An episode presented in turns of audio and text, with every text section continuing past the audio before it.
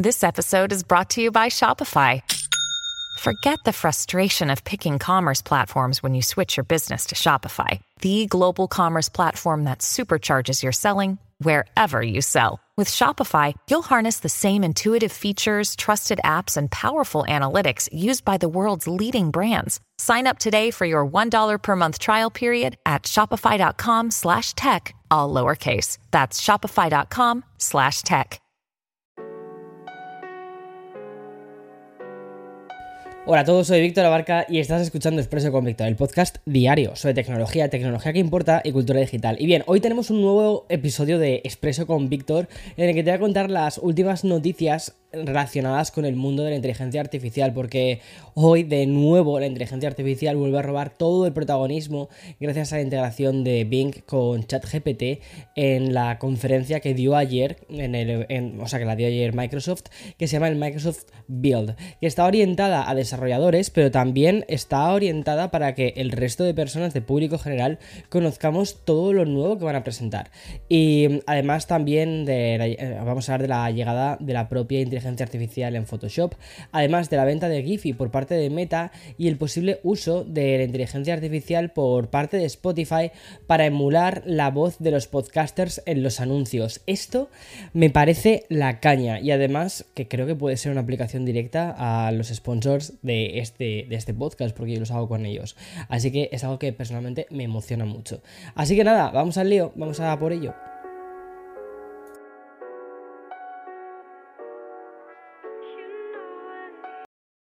Your brain needs support, and new Ollie Brainy Chews are a delightful way to take care of your cognitive health.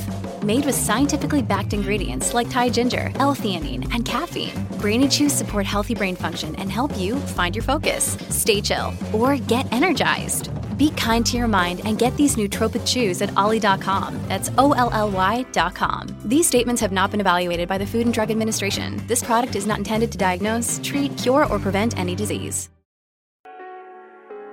Ayer por fin tuvimos el Microsoft Build, que es la conferencia de desarrolladores que organiza Microsoft todos los años. Y bien, la verdad es que está, por fechas, está como un poco como una especie de sándwich entre lo que es la conferencia de, desarrolladores de Apple, que es el 5 de junio, y la conferencia de Google, que fue el Google I.O., donde también en este se habló muchísimo sobre inteligencia artificial. Y nos, contado unas, nos han contado unas cuantas cosas que, como te puedes imaginar, van muy relacionadas con la inteligencia artificial y ha sido algo bastante interesante. El evento de Microsoft está orientado, como te digo, ¿no? a, ingeniero, a ingenieros y a desarrolladores y tuvo un grandísimo protagonista, que fue Bing. Desde que se implementó la inteligencia artificial, el buscador de la compañía ha ganado protagonismo y amenaza a Google por primera vez en esa especie de hegemonía que tiene Google, ¿no? Y desde las novedades anunciadas ayer, seguramente eh, pues hay alguna que veamos implementada dentro de no demasiado tiempo. Mira, para empezar, Microsoft anunció que Bing se va a integrar con ChatGPT. ¿De qué forma? Pues mira, muy sencillo. Se va a convertir en el motor de búsqueda predeterminado para ChatGPT. Es decir, cuando tú estás haciendo alguna consulta, ¿vale? los resultados, o sea, se va a conectar a internet, ¿vale? Y los resultados que te va a ofrecer van a ser de, de Bing. ¿Esto no te parece un gol por la escuadra para, para Microsoft? A mí al menos me lo parece. Y eso, sí, ¿vale? Tiene que ser en la versión Plus de, ChatGPT.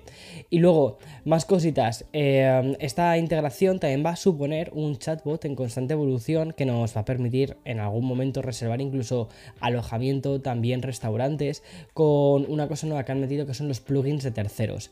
Lo que nos va a permitir estos plugins de terceros, ¿vale? Es que la, herramienta basada en ChatGPT 4 también va a admitir este tipo de complementos. Por ejemplo, vamos a poder tener extensiones o plugins de mensajes de Teams. También vamos a tener conectores de Power Platform, herramientas que se basen incluso en la propia ChatGPT y hasta algunos terceros como, como Adobe. Después de hablar de Adobe, de Adobe Photoshop, mucho más en concreto. Además, Microsoft anunció un estándar abierto de plugins para los complementos de Copilot y Bing Chat. Concretamente el mismo que ya conocemos de, de ChatGPT. Pero vale, ¿qué es esto de Copilot? Vale, es que una cosa muy interesante es que ha habido, ha habido un hueco también para la productividad durante esta conferencia y han presentado Microsoft 365 Copilot. Y mm, un poco de qué va esto. Pues es una especie de mm, acompañamiento al sistema operativo de la compañía, pero también incluso al navegador, o sea, este copilot, que va a englobar tanto Windows 11, va a englobar incluso la forma en la que interactúas con Bing y con los productos de Microsoft 365. Es como esa especie de asistente hipervitaminado, esa cortana que teníamos antes, pero con inteligencia artificial y conectada a la web, para que te hagas una idea, ¿vale?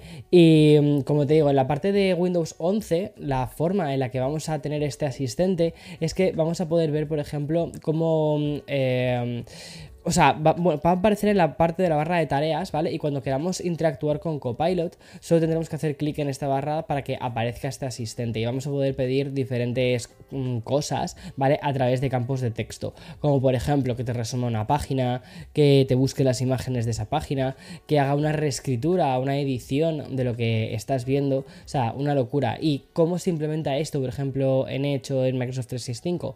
Pues aquí Copilot se va a integrar también en la barra lateral, pero en este este caso en la parte de, navegador. Gracias a esto vamos a poder pedir el contenido que estemos visitando a herramientas como Word, Excel eh, o Outlook y por supuesto tendrá también eh, los plugins de los que te estaba hablando antes.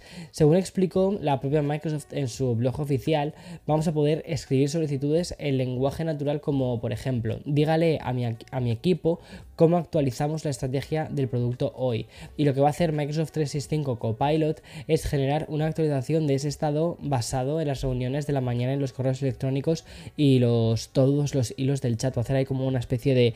Va a funcionar como un asistente. O sea, me parece muy fuerte lo que estamos viendo. Bueno, ya te iré contando a medida que vayan saliendo todas estas cosas, pero me parece que puede ser interesantísimo y sobre todo que puede ser a nivel de productividad el siguiente paso, ¿sabes? Porque todo el mundo ahora mismo se va, bueno, no ahora mismo, pero todo el mundo creo que es a partir de junio cuando empiecen a ir probando esto de una forma mucho más intensa con un público general, todo el mundo va a tener acceso a un asistente personal. O sea, eso me parece una locura.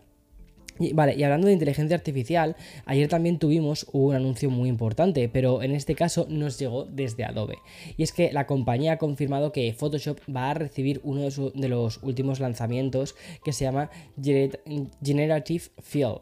Eh, me parece una pasada, ¿vale? Porque he estado viendo algunas pruebas y es increíble. Es como si el Mid Journey de, de Adobe, ¿vale? Ya sabes que sacaron una versión propia, ¿vale? Se integrase con uno de sus programas estrella y lo que vamos a poder hacer es que vamos a poder modificar las imágenes utilizando prompts de texto. Y vale, como te explico un poquito de qué va esto de Generative Field. Bueno, pues fue uno de los muchos anuncios que Adobe realizó hace un par de meses generando su propia revolución de la inteligencia artificial. Y era cuestión de tiempo que se terminase aplicando a Photoshop. Lo que nos va a permitir hacer Generative Field eh, o, la, el, ¿cómo sería, ¿cómo sería? Rellenado generativo, ¿vale?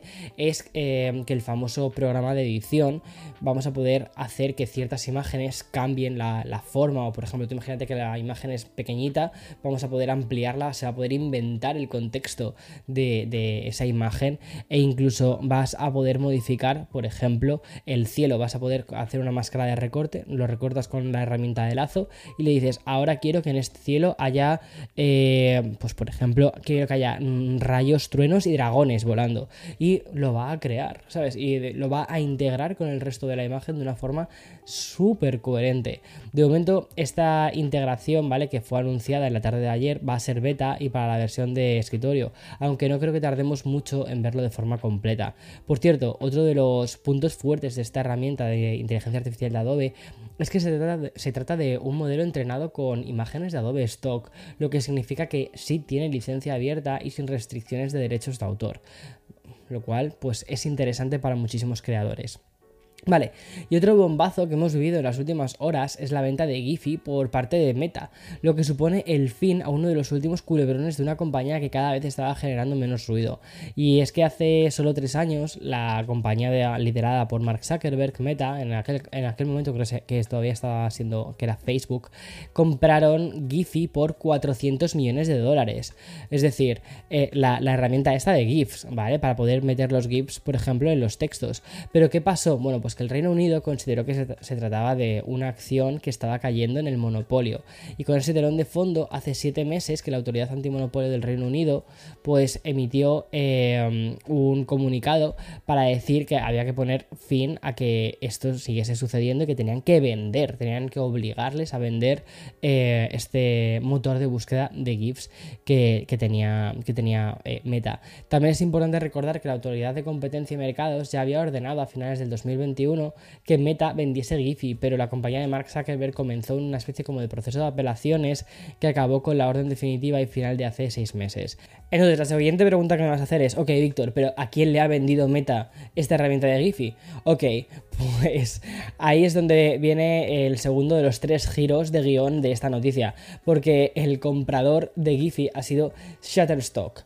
Y sí, es el famoso banco de imágenes eh, que lo que quiere es ampliar su negocio, ya que lleva tiempo en expansión a través de funciones generativas impulsadas por la inteligencia artificial. Ahora Shutterstock va a añadir también la biblioteca de GIFs. Pero mm, esto no es todo, porque como te decía, había tres grandes puntos en esta noticia.